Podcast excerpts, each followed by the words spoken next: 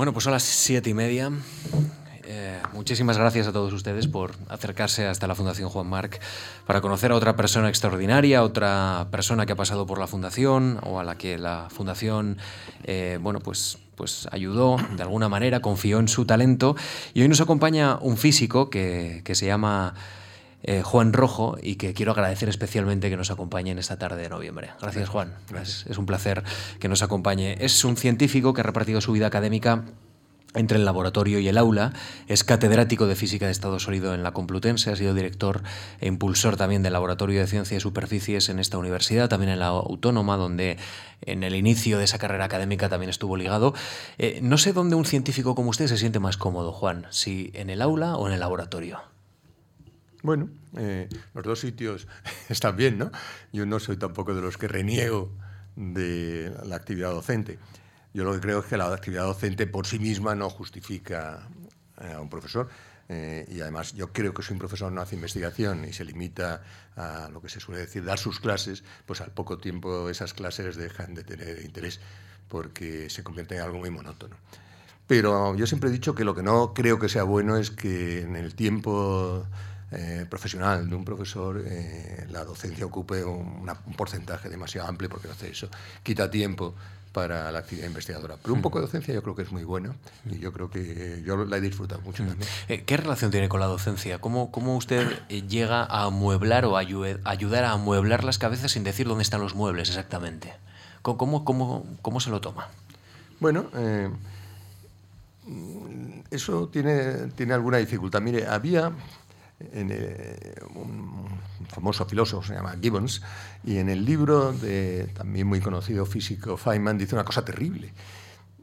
Tiene una frase que dice, el poder de la instrucción es rara vez de gran utilidad, uh -huh. excepto en aquellas felices circunstancias en que es casi superfluo. Y eso es un caso probablemente extremo, pero eso lo que quiere decir es que eh, uno tiene que preocuparse mmm, de estimular y yo creo que como profesor lo que siempre me ha gustado más es estimular a que los estudiantes eh, les guste lo que están haciendo y les guste lo que están aprendiendo y sean capaces de aprender lo posible por sí mismos. Yo creo que el actuar como mera correa de transmisión de lo que hay en un libro no me parece que justifica nada, y menos en estos tiempos. Claro, y menos en la ciencia además. ¿no? en la ciencia sobre todo, ¿no? Claro. Y, y, en eso, pues eh, yo creo que sí, que, que es muy importante que uno eh, enseñe también a los estudiantes cómo hay que plantearse problemas y cómo hay que tratar de resolverlos. Usted estimula y tiene también eh, alumnos que se habrán convertido en compañeros. Y esto es algo muy importante para un profesor. Y en jefes. Y en jefes. Yo ahora mismo en el sitio donde trabajo, el director de ese laboratorio fue mi estudiante de doctorado. Y ahora yo le hago mucho caso, claro. Porque usted no se ha retirado de esto, ni mucho no menos, me no se ha jubilado. No, me, no me, me, he jubilado administrativamente, pero intento mantener una actividad científica la que corresponde a mis años, claro, mm. que tampoco tiene uno la cabeza exactamente igual que la tenía cuando era más joven, mm. pero intento mantenerlo. Sí. ¿Con, ¿Con, esos compañeros que han sido alumnos mantiene algún tipo de vínculo especial, algún tipo de relación? Sí, yo, yo, yo sigo, incluso ahora que estoy en el campus de la Autónoma, sigo yendo a la Complutense mucho y, y en la Complutense sigo encontrándome con los que fueron colaboradores o doctorandos o algo así, e incluso con gente que yo le había dado clase como alumnos y que ahora ya no son alumnos, sino que han continuado su carrera profesional y son ahora pues eso, profesores o investigadores en el Consejo Superior de Investigaciones Científicas o algo así. Bueno, mmm, hemos hablado de su tarea docente, quiero, quiero hablar también, por lo menos en estos primeros pasos de esta conversación, antes de entrar ya en, en asuntos puramente biográficos de su faceta como, como investigador. Para usted, ¿el límite de la ciencia es un acicate o es un, una barrera que, que, que, tiene que, en fin, que a veces uno tiene que superar porque le puede desanimar? Eh, se lo planteo porque en este tiempo estamos hablando mucho de los límites del conocimiento, hasta dónde vamos a llegar, y en el ámbito de la física también ha habido algunas novedades importantes, pero quiero saber cómo usted se relaciona con esos límites que se ha establecido en el conocimiento. Bueno, yo, creo que, que no existe un límite como tal el conocimiento. Yo creo que, que esas personas que en el pasado decían, eh, hay un japonés famoso que decía, que escribió sobre el final de la historia, y hay también que escribió so, gente que escribieron sobre el final de, de la ciencia, uh -huh. incluso un famoso físico que dijo una frase cuando descubrió el positrón, que es una partícula eh, elemental, dijo, ahora ya la física está determinada, dice, el resto ya es química. bueno, eso era evidentemente una, una, exageración y esta persona era una persona de una valía extraordinaria, pero esa tendencia a pensar que todo está acabado también ocurrió cuando, a finales del siglo XIX, cuando también eh, se establecieron las ecuaciones del campo electromagnético, las llamadas ecuaciones de Maxwell. También mucha gente pensó que la física estaba acabada acabada en el sentido de que ya se sabía todo lo importante, que había quizás que, profundizar en detalles y demás, pero que no, había nada nuevo ya por venir. Y, bueno, los hechos luego desmintieron eso. Pasaron pocos años y, apareció nada menos que la relatividad por un lado y la mecánica cuántica por otro, que rompieron absolutamente esquemas anteriores. Por lo tanto, eso de que las cosas se terminan, pues... Eh, eh, es, un, mito que yo creo que, no hay que hacerle caso. Incluso ahora, por ejemplo, en este momento.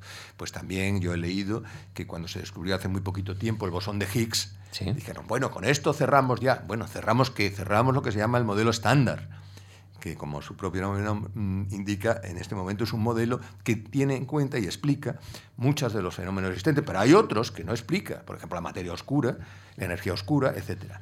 Y entonces, bueno, eh, ahí está.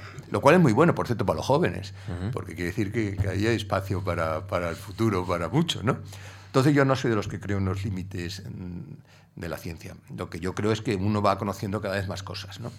Pero no creo en absoluto que, que exista una especie de, como digo, de límite o de terminación para esto.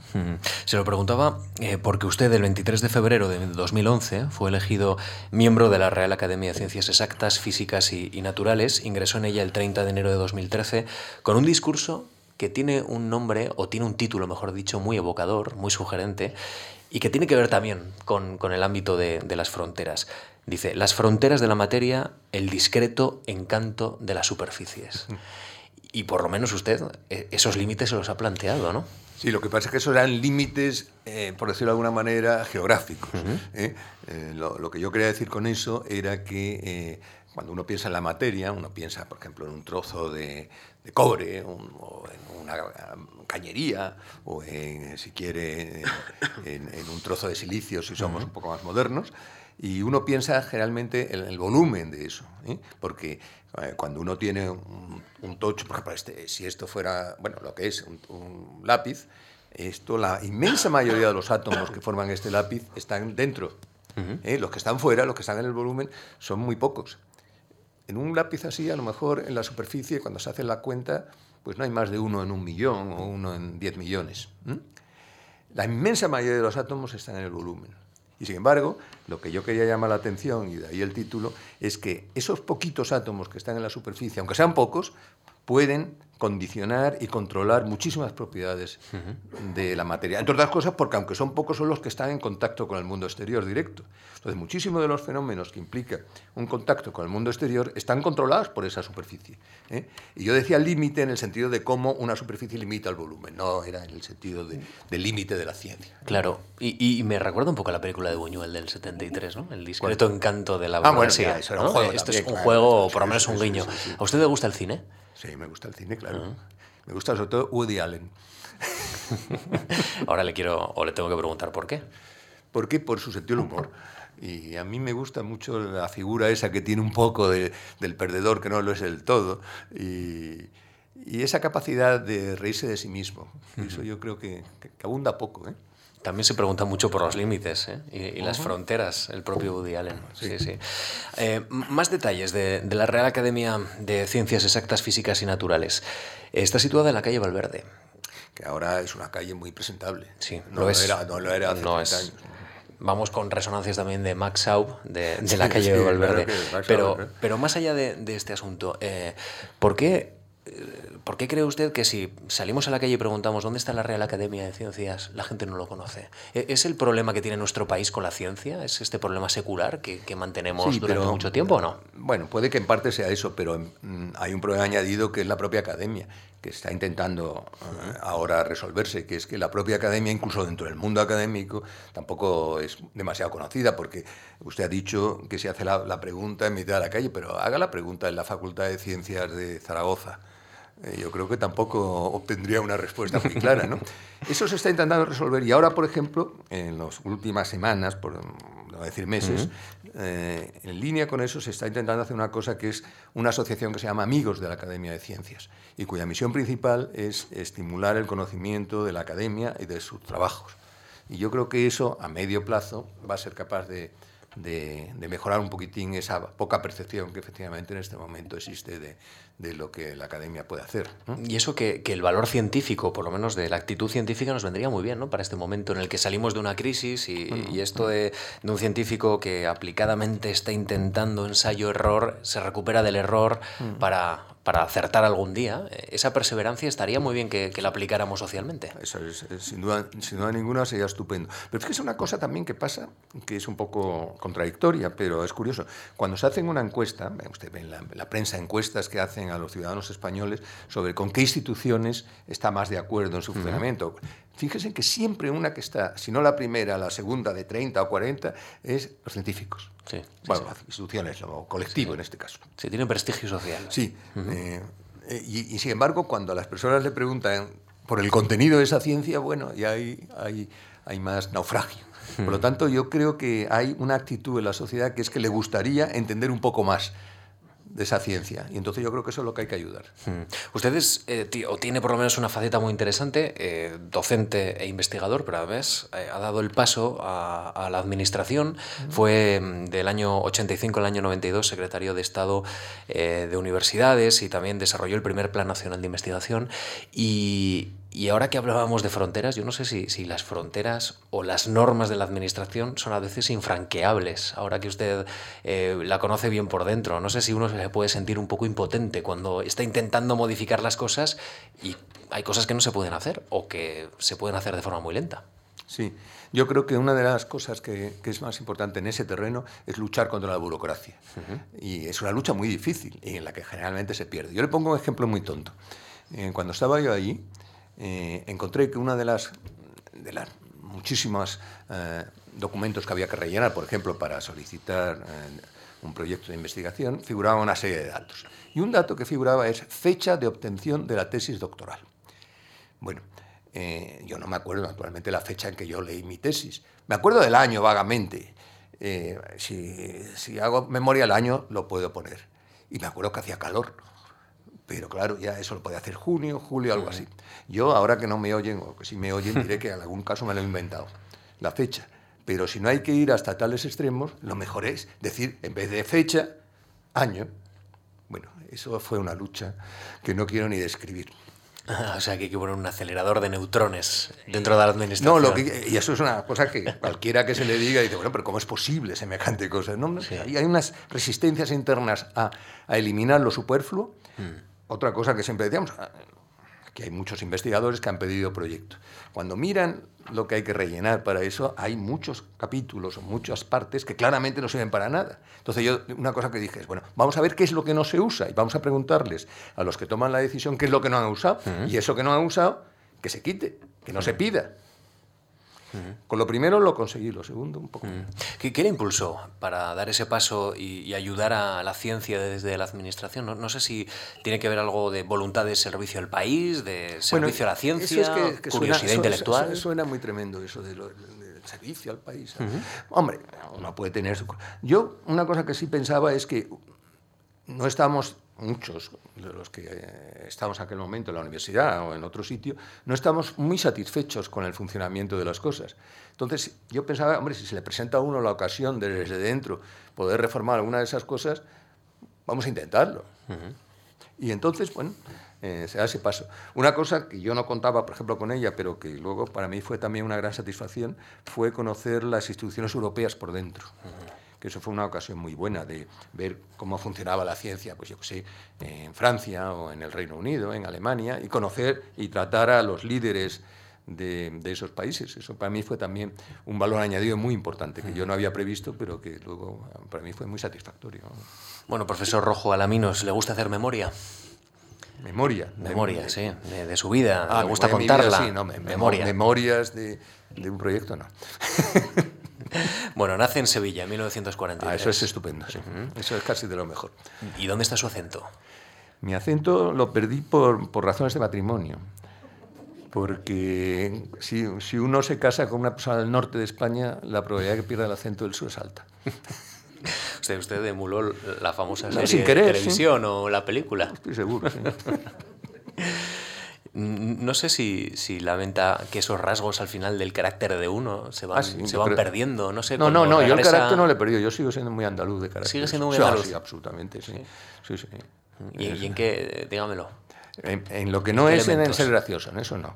Pero en el resto de las cosas. Bueno, por ejemplo, una. una ¿Tiene dónde gentes? Sí. Una actitud ante la vida un poquitín más, más fácil, ¿no?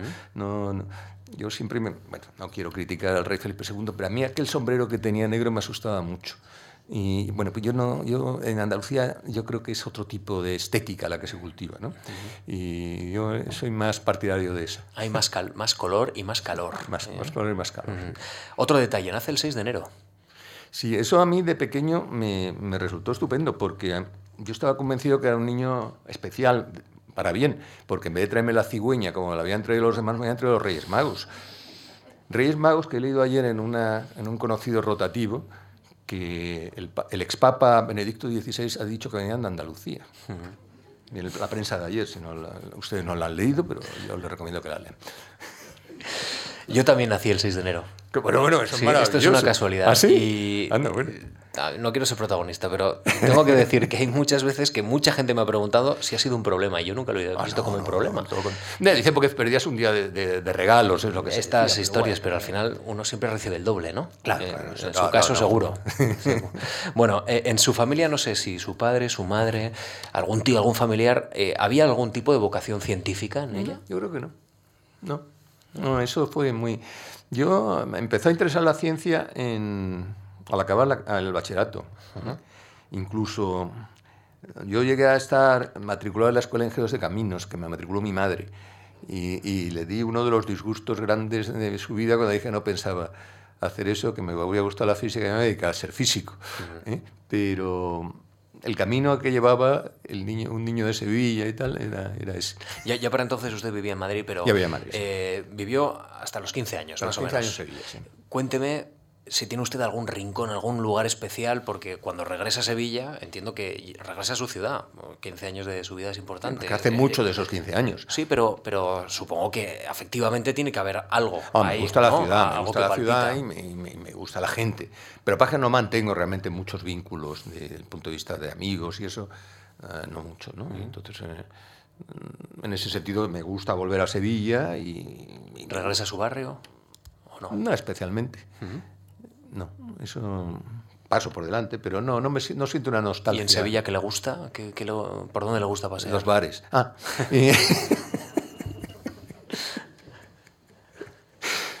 bueno, me, gusta el centro de Sevilla mucho. El centro, la catedral y Más, el barrio Santa Cruz. Sí. Eso. ¿Conserva algún amigo de la infancia? De la infancia, sí. En Sevilla. Bueno, pero ahora ya no está en Sevilla, está en Madrid. Todo el mundo está en Madrid al final. Pero, pero, pero sí, sí, conservo alguno, no muchísimo. Eh, yo creo que he preguntado siempre y hay gente que eh, sus mayores amigos los hizo durante el colegio. En este caso ya sido en Sevilla, bueno, estuve dos años en Madrid, pero, y otros que los tienen de la carrera. Los míos son de la carrera.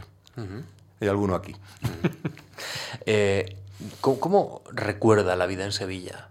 Entiendo que ya por aquel tiempo, 1943, estamos hablando hasta 1958, eh, era una ciudad no muy grande, pero suficientemente grande como para, para, tener una vida propia, cultural, pero también estaba cerca también las heridas de la guerra, no, no sé cómo, cómo se podía vivir yo creo, allí. Yo creo que cuando yo, yo, vivía en Sevilla, incluso la guerra así llamada todavía para mí no tenía un significado como lo tiene ahora.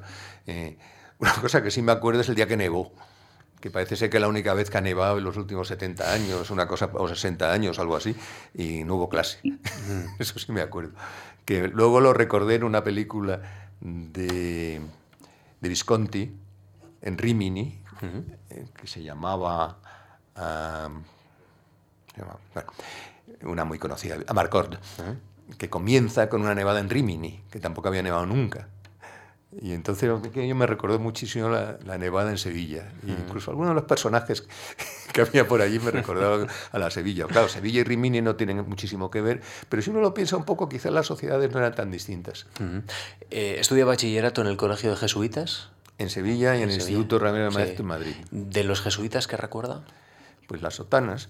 Y, recuerdo también que que me impresionó mucho cuando vine aquí al Instituto Rabino de Maestro ver lo bueno que podían ser los profesores.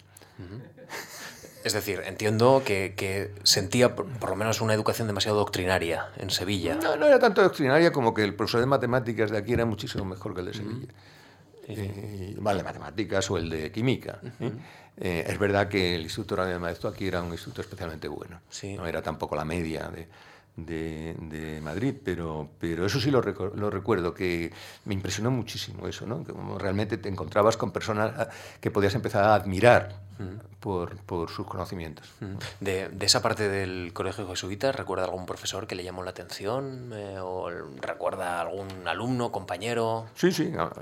Ya digo, para bien y para mal, entiendo. No, no, no, algunos compañeros, ya digo, no los he tratado mucho, algunos sí. Y no, en general, vamos, tampoco voy a decir que fuera una época mala de mi vida, ni muchísimo menos, ¿no? Pero, pero bueno, mm, yo, yo estuve contento y bien, no tuve ningún problema.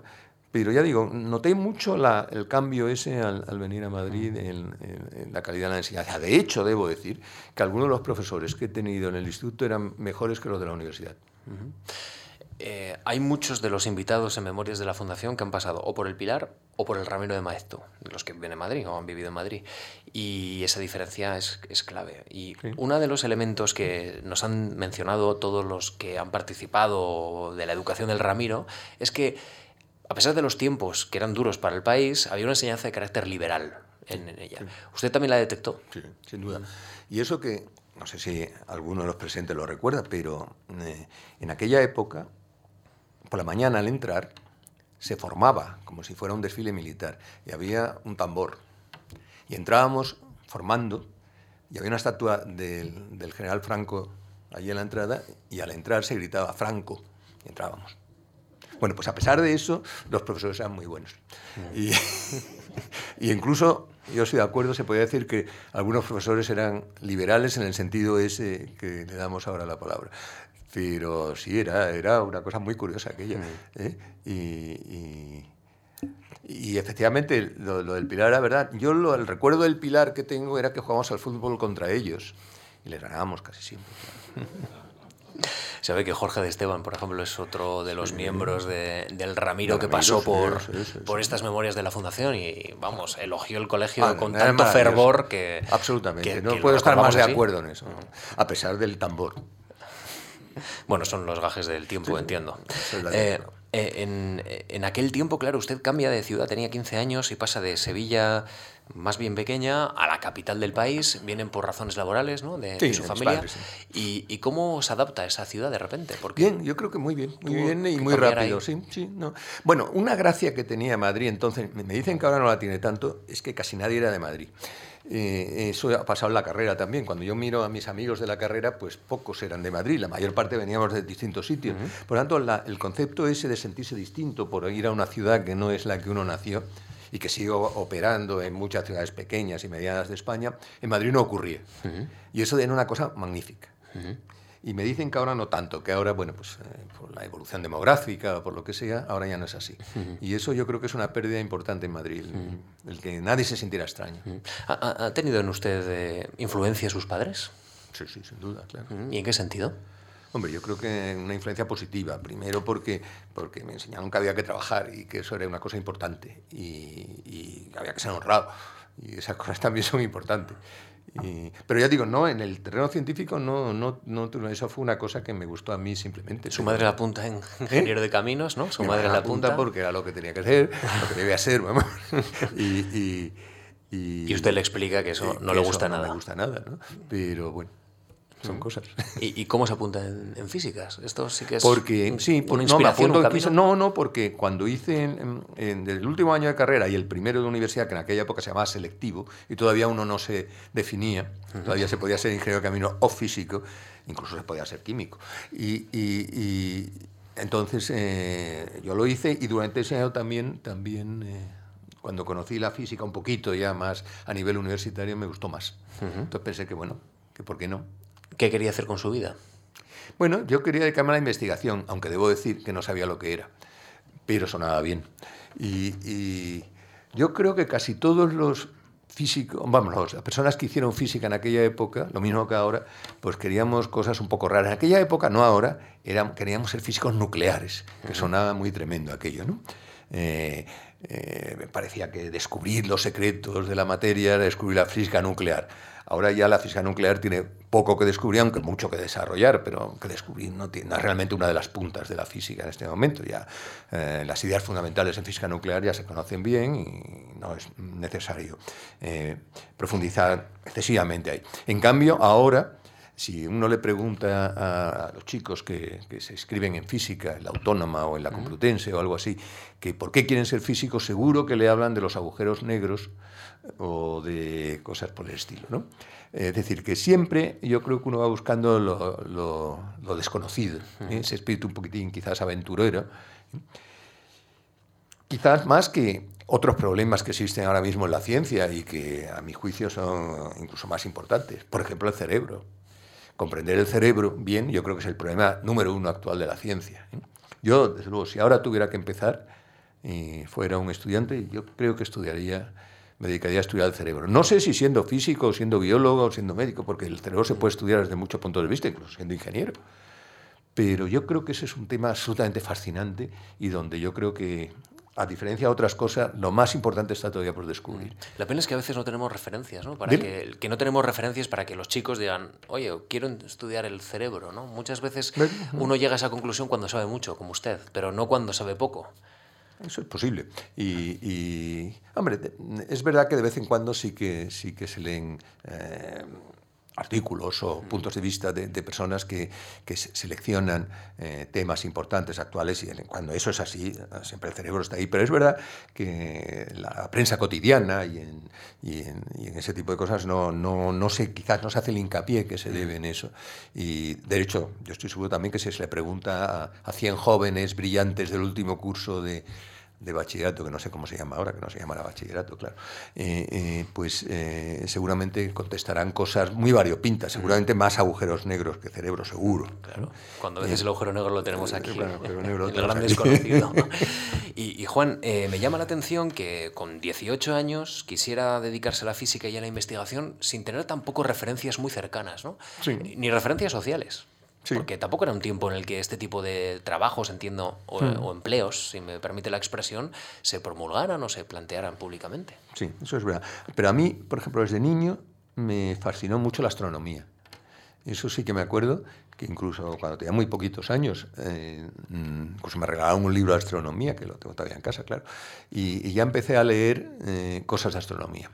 Y empezó a a gustarme también un poco el problema de la posible existencia de vida fuera de la Tierra. Yo siempre he dicho que ahora, que es un tema de moda, como se sabe por toda la cantidad de planetas que se han descubierto en los últimos pocos años fuera del sistema solar, que cuando yo era joven, cuando yo era niño incluso, eh, yo tengo la impresión de que parecía que iba a haber mucha más vida más cerca, probablemente en Marte, y no mucho más lejos.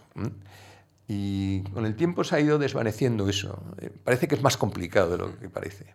Por eso hay que irse más lejos a buscarla. Yo estoy seguro que hay, no me cabe la menor duda. Pero ahora pienso que está muchísimo más lejos de lo que pensaba hace pues eso, 30 años, cuando fuera. Pero volviendo a la pregunta, a mí la astronomía me gustó desde pequeño y leí mucho de astronomía desde que era pequeño. O sea que por ese camino, claro, luego lo que he hecho en la vida con la física no se parece nada a la astronomía, pero eso también pasa, ¿no? Pero, por ejemplo, ejemplos como Einstein que entiendo eh, eran accesibles, digamos, en la enseñanza de aquel tiempo. Eh, ¿Usted lo reconocía como un ejemplo que, o eh, cierta inspiración de alguna manera? Hombre, yo sabía, claro, cuando, cuando empecé la carrera sabía quién era Einstein, pero lo, tenía más como mito que como realmente saber un poco en cuál era su contribución. Claro, sabía que era la relatividad, incluso decía E igual a MC2 y esas cosas que dice todo el mundo, pero, pero realmente los descubrimientos de Einstein como tal solo me empecé a dar cuenta un poco más tarde. eh, yo sabía, claro, que había mitos muy importantes eh, en la ciencia. Y Einstein era el mayor, el mayor de todo. Pero, por ejemplo, eh, saber que una persona tan, casi tan importante como Einstein, que era Fermi, Enrico Fermi, eso lo aprendí mucho después. y, realmente valorar las contribuciones de Fermi a la física, eso tardé bastante más tiempo que en darme cuenta. Eso, para eso realmente había que tener un poquitín más de, de, formación o de conocimiento. Bueno, en aquellos años universitarios usted empieza a salir al extranjero, ¿eh? va a Birmingham. Y bueno, eso sí, eso todavía era estudiante. Claro, y ahí empieza a entrar en contacto, entrar en contacto con el inglés y con otro tipo de cultura totalmente diferente. Sí, sí, sí. eso era un, programa que había que se llama IAESTE, que intercambiaba estudiantes entre distintos países europeos durante la carrera. Y eso fui yo cuando acabé tercero, es decir, la mitad de mi carrera, y fui a una empresa, una empresa de vidrios, que fabricaba vidrios Pilkington Brothers, que era, que era un, con Saint-Gobain en Francia, las dos mejores de toda Europa. ¿no? Y me pusieron un laboratorio de investigación de una empresa, que eso también, aunque era muy joven, también me resultó bien interesante. Yo tenía que medir las propiedades de los vidrios fundidos y, bueno, luego con mis medidas iba a pequeñas eh, reuniones que había eh, en la empresa y me preguntaban y me, sugerían y, vi un poco lo que era eh, hacer una investigación con una con una meta claramente industrial y claramente mm, de, lograr una cosa concreta. Y eso también, mm, en cierta manera, como mm, antídoto frente a los agujeros negros, tampoco, tampoco está mal del todo. Que uno vea las dos, las dos caras esas, ¿no? Lo que es el valor de la ciencia por sí mismo, que es muchísimo, por supuesto, pero lo que es el valor también de la ciencia aplicada a una necesidad concreta, en este caso algo tan prosaico como un vidrio. Usted termina la carrera con sobresaliente y, tiene la suerte, inmediatamente después, prácticamente de, cursar eh, dos cursos, varios cursos en Cambridge, en la Universidad de Cambridge. Se va al, eh, eh, creo que es laboratorio Cavendish. Cavendish y, y, es muy importante para luego, ya hablaremos de la beca Mark, pero también usted en, Cambridge sitúa sus intereses y también parte de las líneas eh, doctorales que quiere desarrollar. Eh, en, Cambridge usted plantea o estudia mecánica cuántica, teoría de la elasticidad y teoría del contraste en el microscopio. ¿De qué manera Cambridge eh, le ayudó o le influyó en su formación intelectual y también personal? Pues mira, una, una, eso, eso que ha mencionado, esos tres, eran cursos eh, de posgraduado, como normalmente se hacían para todas las personas que iban a hacer una tesis doctoral.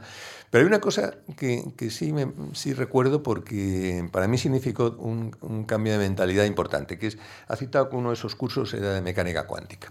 Bueno, yo había estudiado mecánica cuántica aquí en la carrera, ¿no? Y la mecánica cuántica que yo había estudiado en Madrid era, por decirlo de alguna manera, un conjunto de eh, postulados matemáticos más bien, de los cuales se deducían algunas consecuencias físicas. Probablemente ahora mismo no es así esa enseñanza, pero la que yo recibí sí era así. De tal manera que la, mecánica cuántica para mí era como una aplicación de las, de las matemáticas, por decirlo de alguna manera, y eh, se eh, eh, explicaba en términos pues, absolutamente matemáticos, como postulado, corolario, etcétera, etcétera. Cuando llegué a Cambridge y me pusieron el curso aquel de se llamaba entonces ampliación de mecánica cuántica, lo que me ponían eran cuatro problemas cada semana que tenía que entregar. Y esos problemas no eran deducir qué, demostrar qué o algo así, sino era allí había que sacar metros, Armstrong, electronvoltios y tal. Había que enseñar, había que aprender a aproximar. Y eso es muy importante. Y eso no me lo habían enseñado en Madrid. El que uno tiene que tener un sistema real, que es muy complejo, porque la naturaleza es muy compleja. Y una de las de las obligaciones o de las que debe hacer el, científico y el físico en particular es saber tomar ese sistema tan complejo y reducirlo a problemas eh, solubles. Eso es aproximar. Y el buen científico es el que a la hora de aproximar prescinde de lo accesorio y se queda con lo importante, y el mal científico es el que se queda con lo accesorio y prescinde de lo importante, claro. Y Fermi, que lo he citado antes, definía la física como el arte de bien aproximar. El arte de bien aproximar. Y, eso lo aprendí allí. Porque, claro, eh, los sistemas reales pues hay, eh, son muy complejos y hay muchas partículas interactuando unas con otras y, a la hora de poder obtener un resultado y algo que se pueda comparar con la realidad, o hacer una predicción, uno tiene que simplificar eso y, traducirlo a modelos mucho más sencillos. Esa modelización, eso fue lo más importante que yo aprendí en esos cursos. ¿Qué, modelo de universidad se encuentra allí? Muy diferente, entiendo, a la ah, española, ¿no? Bueno, para empezar, la inglesa es distinta a la española, pero la de Oxford y Cambridge es distinta de la de, la de la inglesa corriente, todas las cosas por el funcionamiento de los colegios. Eh, allí uno realmente no está en una universidad, está en un colegio. Lo que pasa es que luego va a las clases a la universidad. Pero quien donde a uno le enseñan el, tutor de turno es en el colegio. Y uno es allí donde come y donde conoce a otra gente. Mira, hay una regla, por ejemplo... que es, gente de otras disciplinas. Claro, esa es la gracia. Esa es la gracia. Por ejemplo, una regla que hay en los colegios de Cambridge es que cuando uno va a comer allí al colegio, la obligación es sentarse en la mesa en el primer sitio que hay, no buscar a los amigos sino sentarse en el primer sitio que hay, con lo cual uno le puede tocar al lado pues uno de historia del arte y, poco más allá hasta un filósofo. Y bueno, algunos no hablan, pues ya sabe que hay ingleses que no hablan sin no les apetece, pero bueno, algunos hablan, claro. Y entonces es bastante interesante el poder, el poder eh, compartir y, bueno, y aprender otras cosas y demás. Eso pasaba un poquito aquí también, que yo también tuve la suerte de estar al principio de la Universidad Autónoma de Madrid. También resulta que coincidíamos gente de distintas disciplinas, biólogos, físicos, químicos, etc. Y también comíamos juntos y demás. Entonces uno se enteraba en más cosas de, otras disciplinas. Y eso es muy, muy interesante. Ahora la tendencia otra vez es rodearse de los, de los amigos o de los colaboradores y bueno, eso es un filón que se agota enseguida. En Cambridge usted se introduce en la vida universitaria mm. plenamente, eh, incluso deportiva. Sí, yo jugaba al tenis en la época y al fútbol. Y social también, entiendo. Hace amigos, eh, participa en fiestas, usted disfruta de, esa estancia. De muchísimo, claro. Claro que tenía veintipocos años. Claro, es una gran oportunidad. Y, y, allí conoce a un profesor muy importante en su formación, que es el profesor Hirsch. Bueno, era así la persona que, de mm. quien yo dependía. Y luego se marchó a Oxford porque él allí no era profesor, sino que era solo lo que aquí hubiéramos llamado agregado, que era eh, reader. Y, le ofrecieron ser eh, full professor, o sea, catedrático, vamos a llamarle así, en Oxford y luego se marchó. Pero eso así, él era una de las personas más importantes en el, desarrollo de, lo que ahora llamaríamos la ciencia de materiales, que es la, eh, la, la, aplicación de, técnicas o y de ideas físicas y químicas también en su caso, a entender mejor cómo son los materiales que nos rodean, por ejemplo los metales. Y él fue pionero en, utilizar la microscopía, la microscopía electrónica para estas cosas. Y creó un grupo muy importante, primero en Cambridge y luego otro en Oxford, y, y, sido un líder mundial en eso. De hecho, allí estudia la estructura microscópica de los aglomerados de los vacantes en oro templado. Eh, Juan, ¿no tuvo tentaciones de quedarse en Reino Unido? Bueno, sí, eh, y a lo mejor me debe haber quedado, no sé, pero eso nunca se sabe. Pero como siempre pasa, te tientan con cosas. Y bueno, pues había una oportunidad de volver y, bueno, por una serie de circunstancias personales, pues, pues decidí volver, pero nunca sabes. De, hecho, no estoy absolutamente seguro, de, pero eso, claro, es una cosa que nunca se sabrá, claro, porque no, uno no puede reconstruir la vida mm. a partir de un momento dado. Pero sí, sí, era, el entorno era de lo más apetecible, eso no hay ninguna duda. Mm. Cambridge forma a importantes científicos. Por esta mesa pasó hace un año aproximadamente, un poquito menos, Luis Oro, al que usted conoce bien, que fue secretario eh, nacional del plan. del plan. del plan, de investigación y, que participó con usted también en ese esfuerzo de modernizar la, la, administración científica española. Y él pasó también por Cambridge para estudiar química, eh, por un laboratorio, con una beca de la Fundación Marc.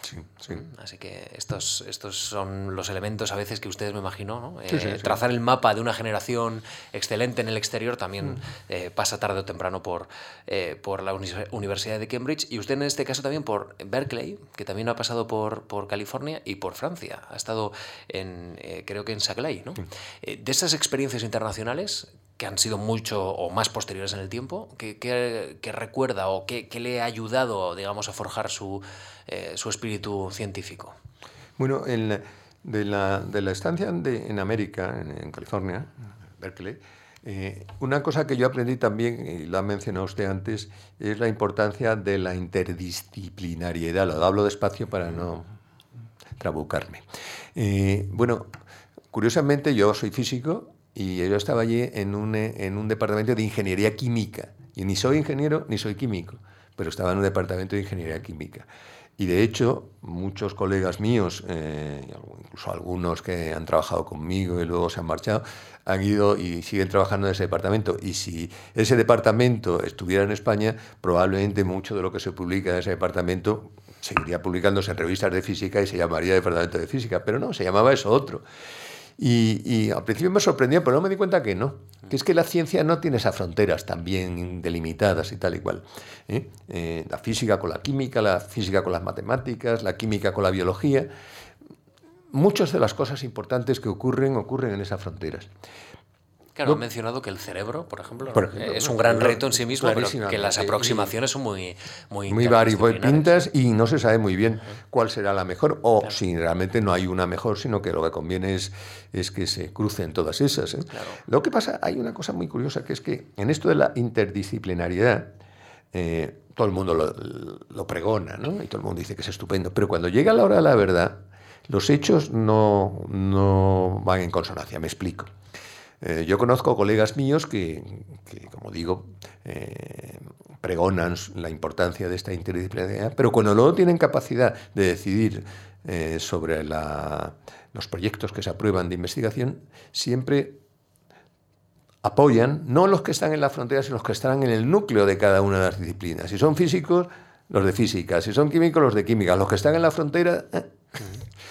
Y, usan en, inglés incluso una palabra que a mí me molesta mucho, que es la palabra real. Dicen, de real chemistry. Es que estos son de química de verdad y estos son de física de verdad. Y lo que está en la frontera, eso sí, la frontera es muy importante. Y la interdisciplinaridad, sí, pero esto no lo vamos a financiar porque no son ni de real química ni la los que están en la frontera siempre se llevan la peor parte. Eso sí así. En la ciencia, pero también geográficamente. ¿eh? absolutamente, absolutamente. Aunque la experiencia de la frontera es mucho más ventajosa y productiva que, estar en, hay un ejemplo, en el interior. Absolutamente. Y un ejemplo lo tenemos en la misma ciencia de materiales.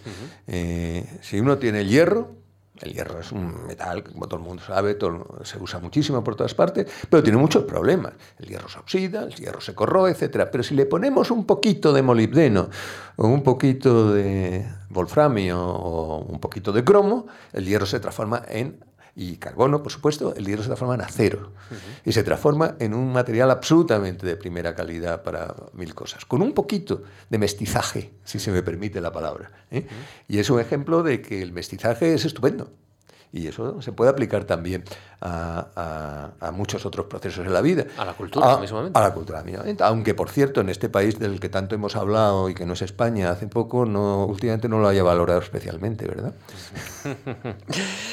Bueno, regresa a España, eh, regresa a Madrid, comienza a trabajar en el grupo de física de sólido con el profesor Bru y entiendo que empieza a desarrollar gran parte de la tesis doctoral que ya viene armada ¿no? de, su etapa en Cambridge. Sí, eso lo hago primero y ahí estoy todavía unos años.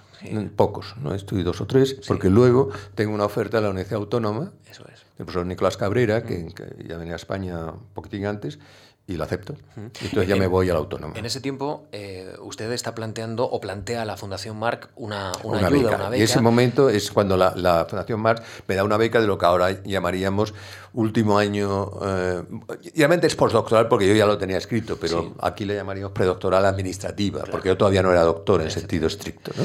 ¿Me deja decir el título de la investigación? sí, claro. Efectos de la irradiación con neutrones y de tratamientos térmicos en, en metales cúbicos de caras centradas. Esto es lo que usted propone investigar en, la tesis y en la fundación. Y, esa, y, usted ya en ese momento eh, entiende que, que tiene una madurez como investigador.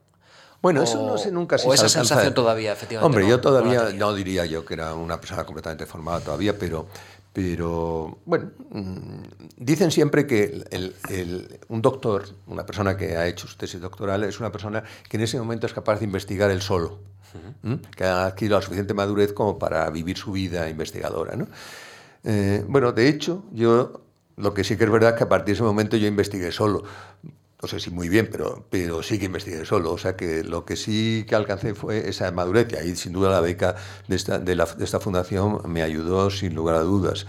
Eh, ese nombre que parece tan, tan esotérico, bueno, eh, quería decir también que tenía una, una razón de fondo, que era que, mm, como todo el mundo sabe, eh, desde los años 60, pues hay reactores nucleares por todo el mundo. Todos los reactores nucleares producen neutrones. Entonces, eh, los reactores nucleares están compuestos de una serie de elementos muchos de los cuales contienen pues, material radiactivo y otros no, pero son simplemente pues, partes de ingeniería que hay alrededor. Y esas partes todos esos materiales se bombardean sin parar con neutrones, que vienen de las reacciones nucleares que tienen lugar dentro del reactor. Entonces, un problema que se plantea la gente es, bueno, los neutrones son capaces de desplazar a los átomos de los sólidos, porque resulta que una colisión de un neutrón que llega a un trozo de material como este es capaz de desplazar átomos de su sitio y dejarlos vacíos, y me dejan los átomos por ahí en medio. Entonces, cuando hay muchos neutrones, hay muchos átomos que salen fuera de su sitio, y al final uno puede decir, bueno, ¿me voy a quedar con qué?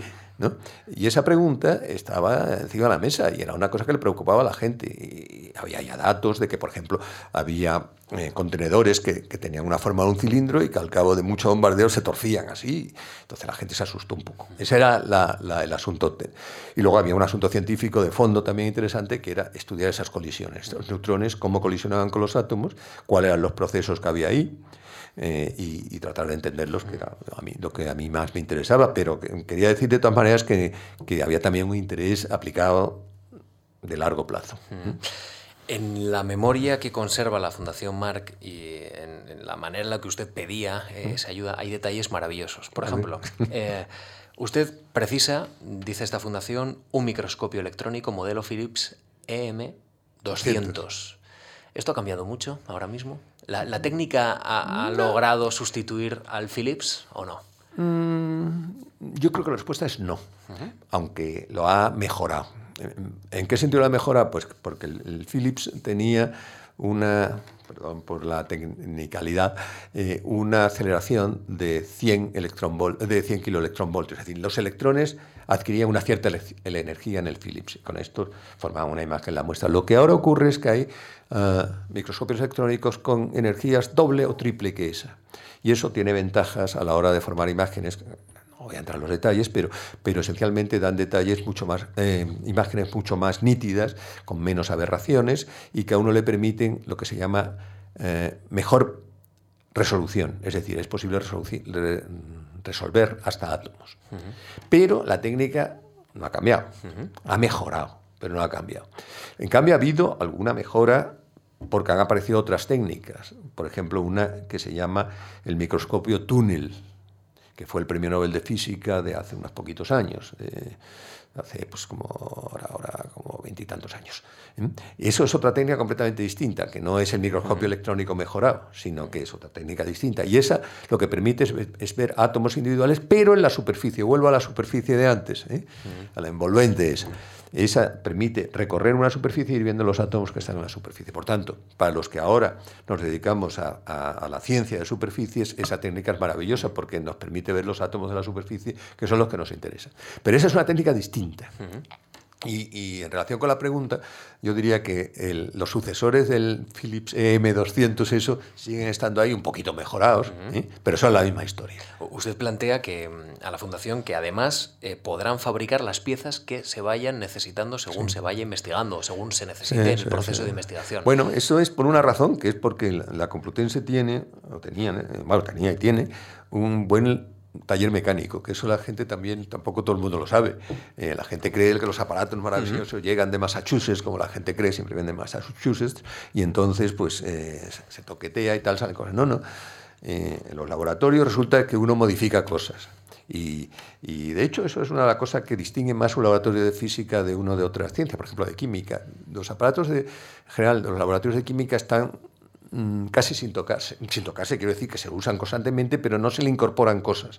Mientras tienen muy buena pinta siempre, están como muy limpios y eso. Los de física están siempre un poco sucios, están siempre llenos de tubos y de cosas y de tal, que uno le ha ido añadiendo. Con suerte varia, como decía la gente, ¿no? Pero, pero bueno, uno lo intenta, ¿no? Y entonces, para eso hay que tener un taller porque eso sí que no se encarga a Massachusetts, sino que eso tiene que haber un señor que venga y que le diga, mira, quiero aquí una pieza así basado y que me haga tal cosa. Y eso efectivamente es así y eso ha sido así. Bueno, pues todo se unió de forma conveniente para que en el 69 usted eh, obtuviera el doctorado, eh, del 71 al 81 aproximadamente la Autónoma de Madrid, un año en Zaragoza y en el 82 eh, estrena, digamos, su trabajo, su tarea académica en la Complutense de Madrid. Es, es. Y de repente, muy, muy, pronto, muy próximo a esta fecha, eh, bueno, surge esa oportunidad de, pasar a la administración. Y aquí le quiero plantear un nombre que creo que ha sido muy importante en su vida y también entre sus amistades, que es el de Javier Solana. Usted se encuentra o es compañero de Javier Solana en la carrera y él le ofrece, cuando es ministro, que le acompañe. Eso, eso fue después. A mí que me lo ofrece es Maravalla. Vale, perfecto. Que, no fue compañero de carrera, entre otras cosas, porque él es sociólogo. No, yo entré en la administración cuando Maravall era el ministro de, Educación y entonces se llama Educación y Ciencia. Y el, el, que me ofreció ser secretario de Estado de Universidades e Investigación. Y lo que pasa es que luego, unos años, dos años después o algo así, entonces Maravall fue relevado por Solana. Y entonces yo me quedé con Solana, que era mi amigo, eso sí. Pero no, yo, yo empecé con Maravall. ¿Y con Javier Solana, ¿cómo fue esa relación? Un compañero que se convirtió en su jefe y, digamos, en un momento muy sugerente, muy interesante, muy estimulante ¿no? para el país, en el que había que hacer muchas cosas. Había que modernizar el país. No sé cómo ustedes lo, en fin, Hombre, yo no, decir que hemos modernizado el país me parece un poco eh, autoestima exagerada, ¿eh? pero que hemos intentado hacer cosas.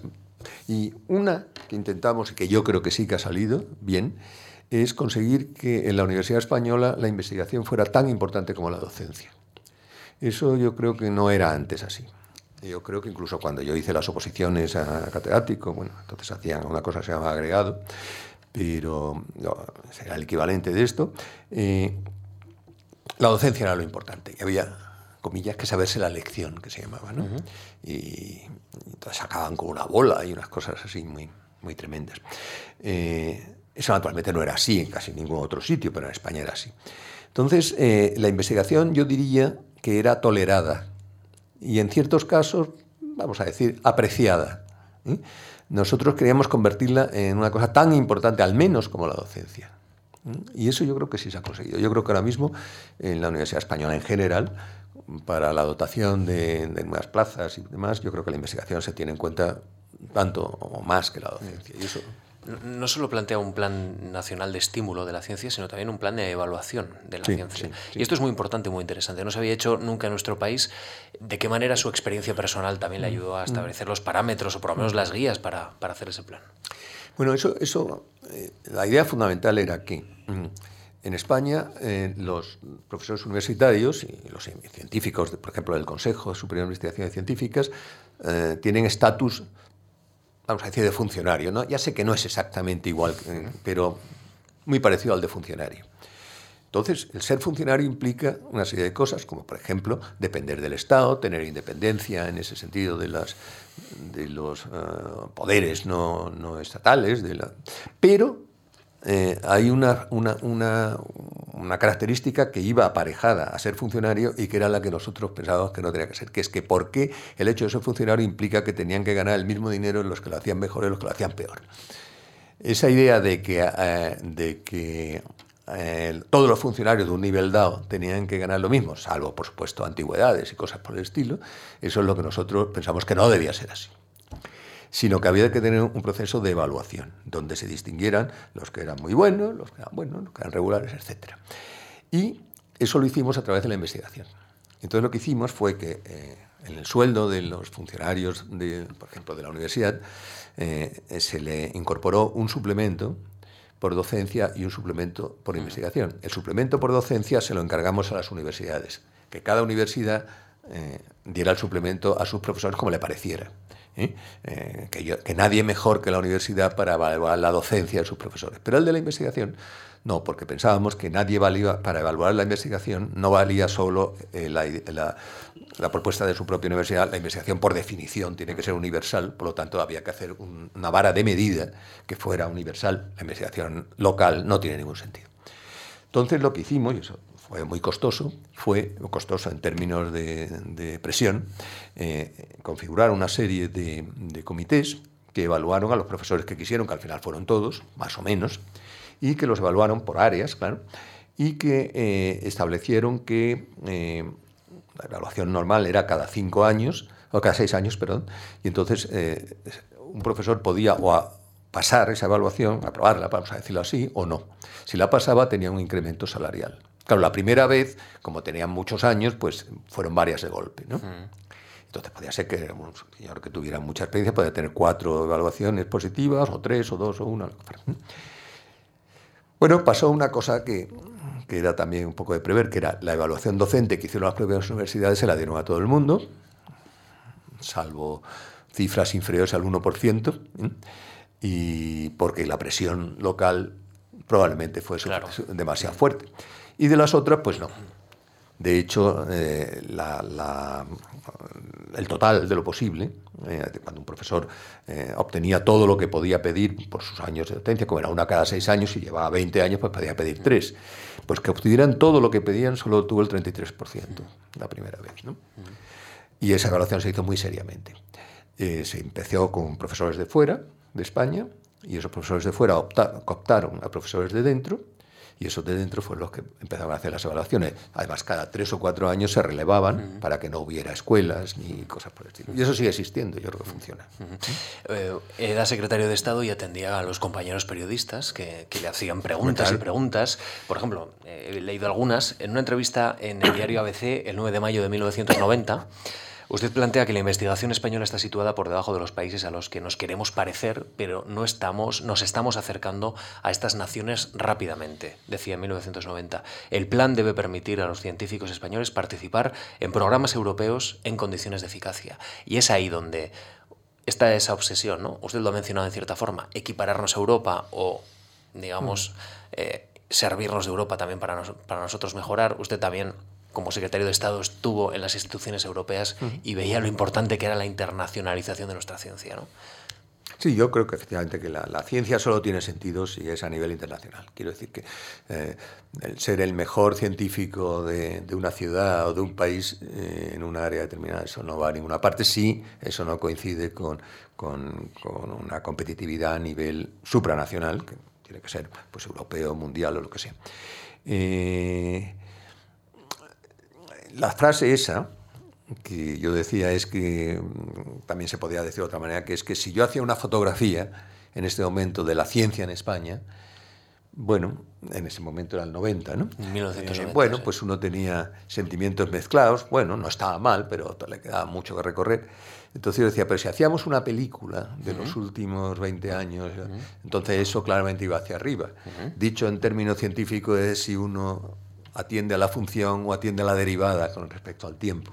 ¿eh? Si uno quiere hacerlo en términos científicos. Pero es igual, es más fácil la fotografía y la película. Y yo en ese sentido era optimista porque la película permitía ver que íbamos acercándonos, no alejándonos. Claro. Aunque, claro, uno puede pensar que le gustaría acercarse más deprisa.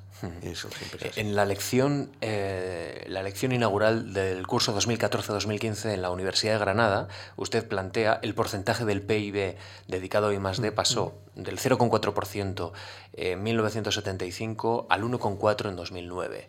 Y este es uno de los fundamentos por los cuales usted es optimista. Dice, la Universidad Española tiene un nivel más que razonable y no es tan ineficaz, ineficaz como se quiere dibujar. Sí, eso sí lo quiero decir claramente porque eso, eso incluso me, me molesta.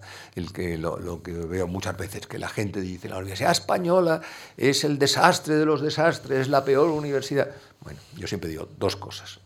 Eh, yo no digo que sea maravillosa, ni digo que sea Cambridge, ni sea, ni sea la École Normale Supérieure de París, no, estoy diciendo eso, pero sí que digo que es perfectamente aceptable y razonable, y pongo dos ejemplos. Uno, existe un programa Erasmus, donde hay estudiantes de las universidades españolas que van al extranjero y viceversa.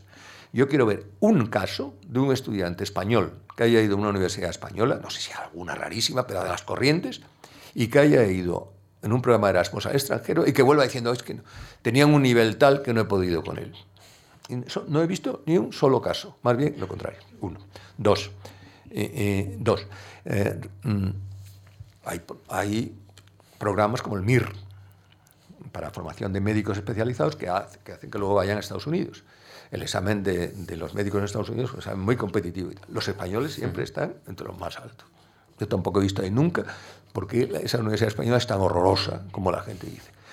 Eh, los logros de la investigación española, ahí hay números, se pueden ver el número de publicaciones, el número de citas tal. Por supuesto se puede hacer estructura fina, es decir, tenía que haber más citas de las que hay, sin duda, pero no es ni muchísimo menos cifras como para decir que esto es un espanto, puede decir, puede ser un poco mejor, etc. Pongo un ejemplo que me han oído casi siempre. siempre pongo el ejemplo del transporte, el AVE. El AVE yo creo que es mucho más alto de lo que le corresponde a España en nivel y en excelencia, etc. ¿eh? Eh, este país, uno atiende a cualquier otra clasificación, el AVE está muy por encima. Yo siempre digo, la Universidad de la Investigación de España es como Iberia, que no está mal, está bien, no es Lufthansa, pero está bien, razonable, uno coge los aviones, llega, salta. Yo, esa es mi analogía. ¿Mm?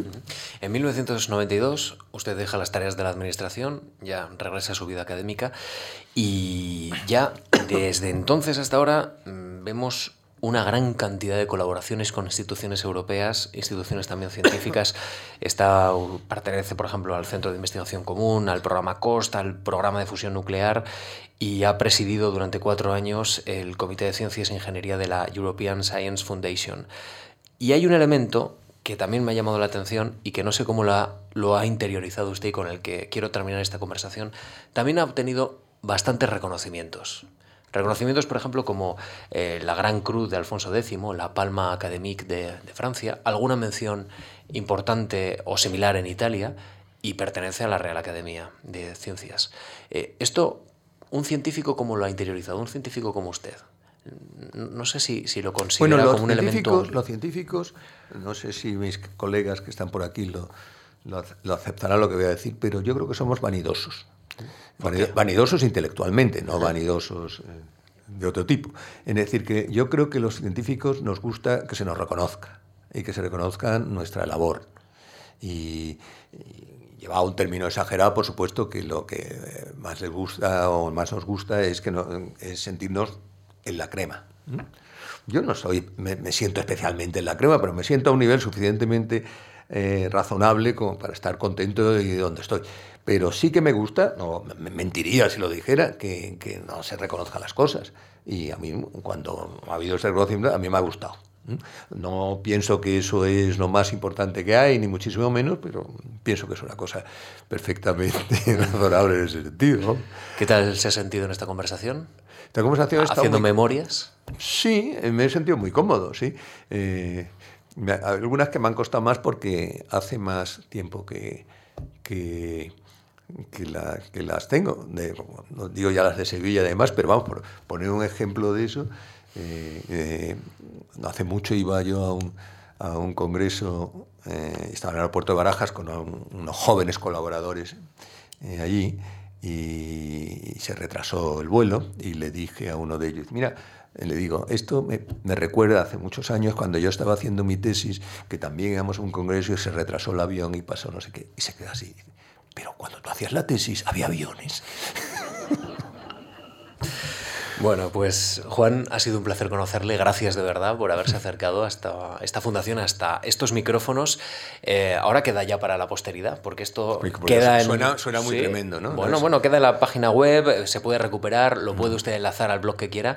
Tengo que agradecer a todos los que desde luego se han acercado hasta esta fundación y los que nos han podido ver y, escuchar eh, a través de la emisión en streaming en continuo en march.es, en nuestra página web. Eh, solo me queda decirles una cosa, las semana que viene tenemos a un director de orquesta y compositor que se llama José Ramón Encinar, que también tiene una vida muy interesante, que también obtuvo una beca y una ayuda de la Fundación Marc y que trataremos de ver su vida y su formación y también su trayectoria a través de una conversación, espero tan plácida y tan productiva como esta. ha sido un placer. Muchísimas gracias a usted y a la Fundación y a los que han venido. Gracias a ustedes.